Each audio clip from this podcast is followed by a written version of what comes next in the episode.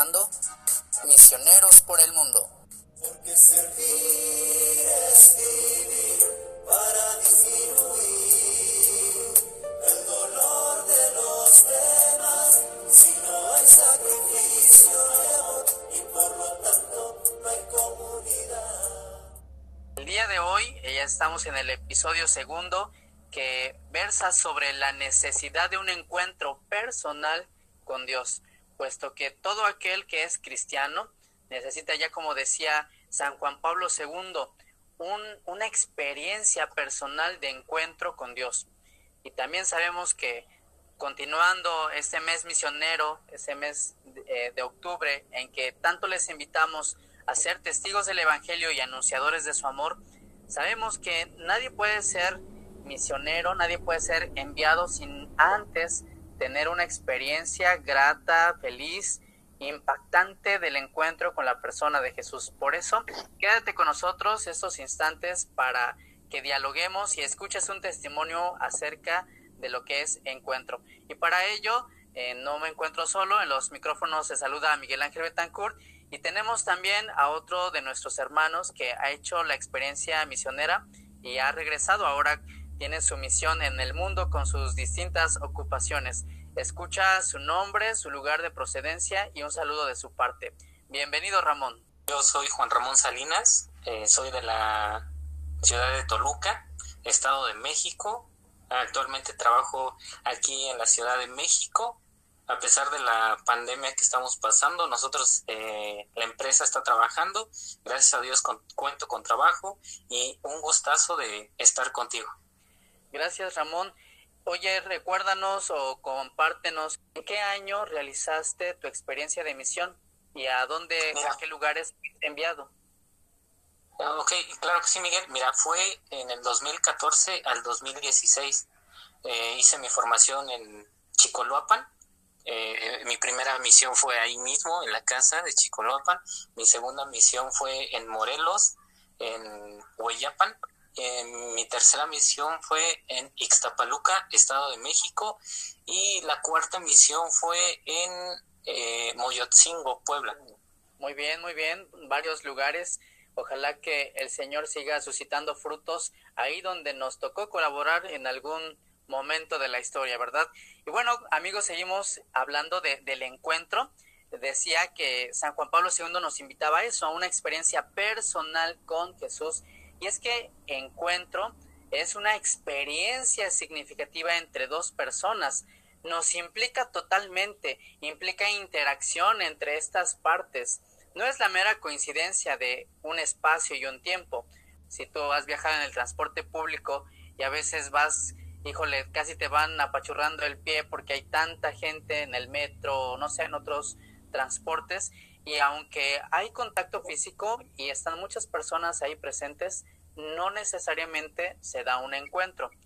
Lo que se necesita o lo, a lo que invitamos a que tú re- realices en tu vida es que te encuentres con Jesús, es decir, a que te dejes mirar por Él y a que le des la oportunidad de actuar en tu vida. Entonces habrá un encuentro y seguro que quedará grabado una experiencia honda de su amor en tu persona. De esto que estamos hablando en este podcast y para que nos demos a explicar un poquito más, eh, queremos que Juan Ramón nos escuche, perdón, nos comparta a todos los que nos escuchan eh, un poco de, de su experiencia. ¿Cómo fue, Ramón, que tú te encontraste con Dios? Claro que sí, mira, fue, mm, vaya, la historia es larga, pero vamos a hacerla un poquito corta. Eh, desde que era pequeño, mi familia no fue muy allegada a la iglesia, mi papá no iba a la iglesia, mi mamá hacía oración, pero pues tampoco iba a la iglesia. Este, recuerdo una ocasión que unas misioneras, no, no sé de qué congregación, estuvieron cerca de donde vivo. Era yo muy pequeño, tenía alrededor de 5 o 6 años junto con mis hermanas y primos caminamos y fuimos a, a, a una invitación de Día del Niño. Cuando llegamos, eh, jugamos, me gustó muchísimo estar ese fin de semana ahí con las misioneras. Eh, me imagino que eran como los misioneros, bueno, misioneras servidores de la palabra porque tenían vestimenta color azul. con, eh, con blusa o polo blanco, no recuerdo bien, era muy pequeño todavía pero e, e, esa experiencia me gustó muchísimo, que yo cada ocho días quería ir a, a misa, a, perdón, a la iglesia otra vez para volver a jugar ahí con las misioneras. No, este, era muy pequeño, no sabía que solamente era, había sido, había sido por, por esa única ocasión, pero yo quería ir este, cada ocho días, cada ocho días porque me había encantado. Poco a poco fui conociendo de esta forma a, a la iglesia. A los 18 años, al terminar la preparatoria, eh, eh, me puse a trabajar en una empresa refresquera. Eh, iniciaba el preseminario y fui a ver al padre. Terminando mi ruta, era promotor de esta refresquera. Terminando mi turno fue a la iglesia y le dije al padre que quería asistir al preseminario. Me dijo, te esperamos el domingo, ven con todas tus cosas y de aquí nos vamos.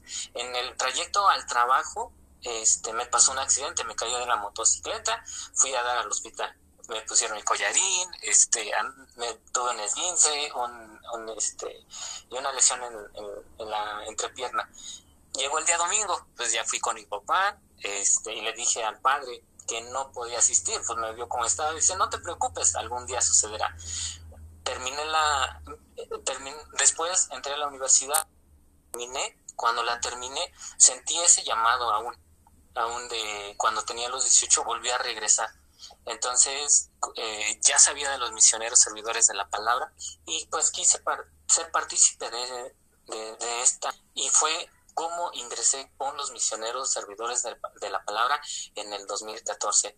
La verdad, creo fue la mejor decisión que tomé en toda mi vida porque eh, sigo recordando las misiones, sigo recordando a los hermanos, eh, tengo comunicación con algunos de ellos, este, trabajo en la Ciudad de México, vivo en un departamento aquí en la Ciudad de México, vivo solo, eh, pero cada vez que estoy aquí en la Ciudad de México acudo a la iglesia, acudo a, hacer mi hora santa, no siempre, cada vez que tengo oportunidad, eh, procuro ir todos los domingos a misa, he faltado, claro que sí, por lo mismo del trabajo.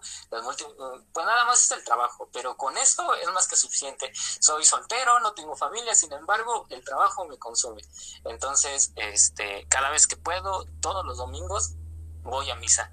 Eh, este, hay una, una frase de, la encíclica de Fratelli Tutti del Papa Francisco, que tú la conoces muy bien, que este que, que dice, ¿no? Nadie puede pelear la vida aisladamente.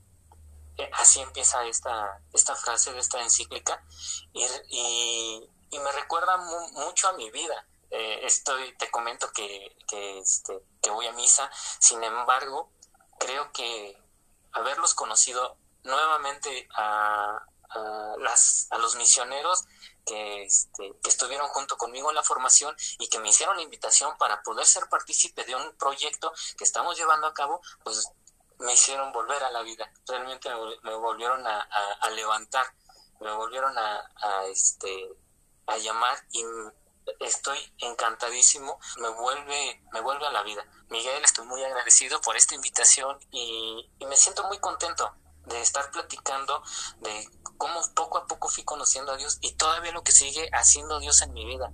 Gracias por, por compartirnos esto que es parte de tu vida.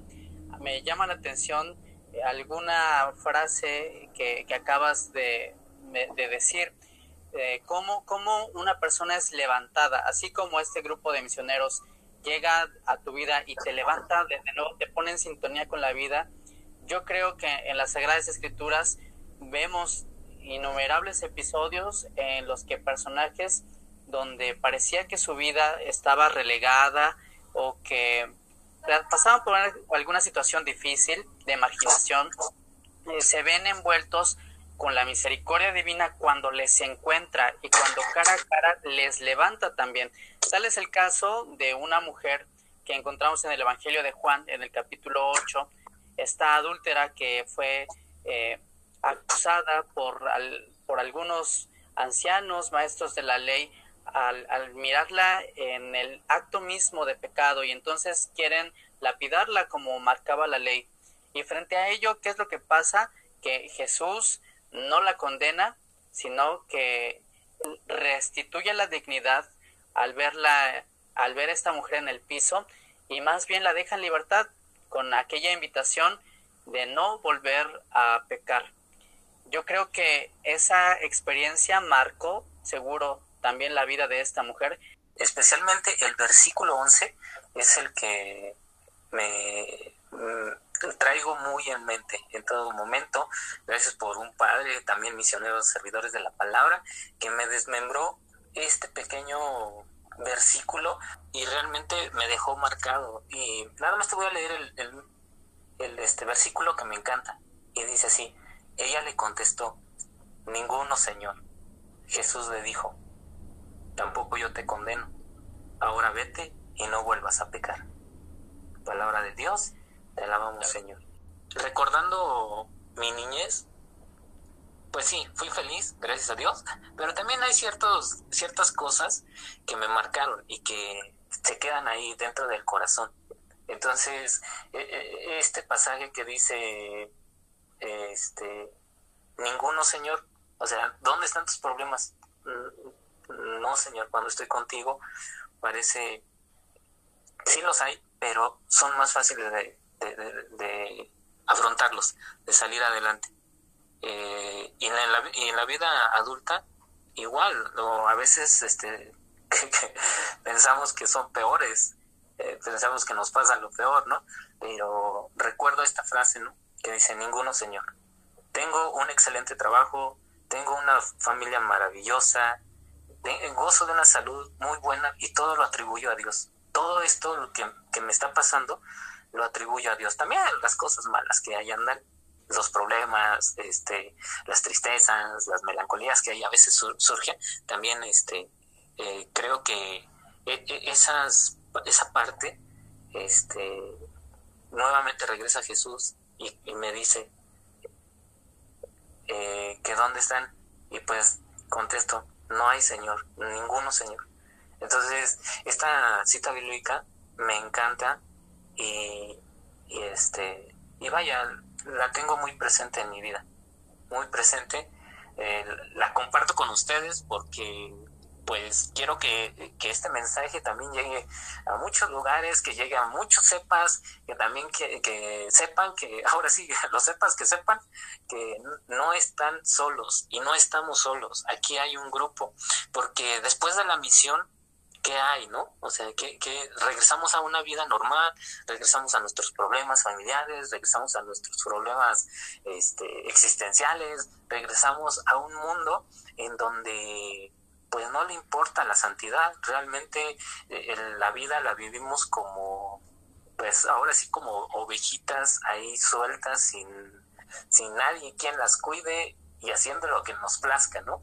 Eh, te digo que pues yo vivo solo, entonces, pues sí, ¿no? Eh, parecería, y muchos jóvenes dicen, ah, yo quisiera vivir solo y este, tener un departamento y, y trabajar. ¿Y qué crees que yo estoy viviendo esa parte? Me siento muy bien, sin embargo, pues sí.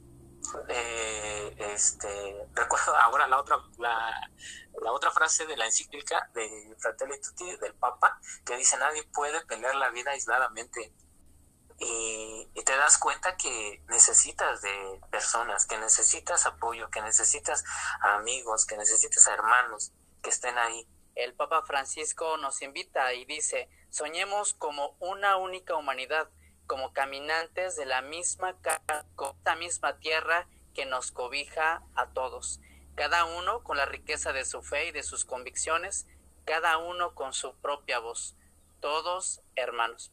Así llegamos al final de esta transmisión. Invitamos a quienes nos escuchan a que nos contacten para que sigamos formando la comunidad. Eh, nos encuentran en las redes sociales, en Facebook e Instagram como Misioneros por el Mundo. Ramón, ¿algún saludo final? Pues nada más quiero mandar un gran saludo a todos los que nos escuchan y también a los sepasis para que se unan a estos grupos y recuerden que no están solos. Eh, hay un grupo que les está tendiendo la mano y que los está esperando. Así es que si tú sepas y que también estás escuchando esto, pues este mensaje también está dirigido hacia ti para que formes parte de este gran grupo y para que sepas que la misión aún no ha terminado. Dios no ha terminado contigo aún Así es que espera el próximo episodio de este podcast y compártelo con tus amigos. Hasta la próxima.